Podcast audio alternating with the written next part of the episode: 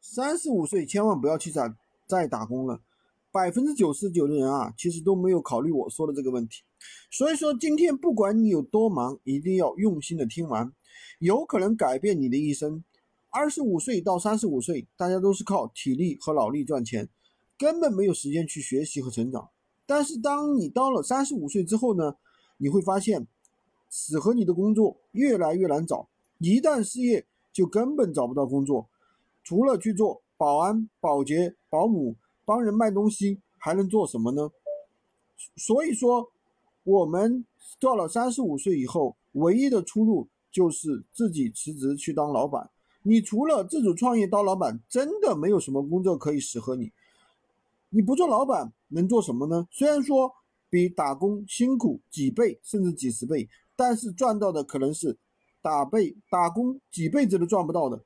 如果你也到了三十五岁以上，听懂了我说的话。不想今后走投无路，那就折腾吧。折腾对了就翻身了，折腾不对，大不了还是和以前一样。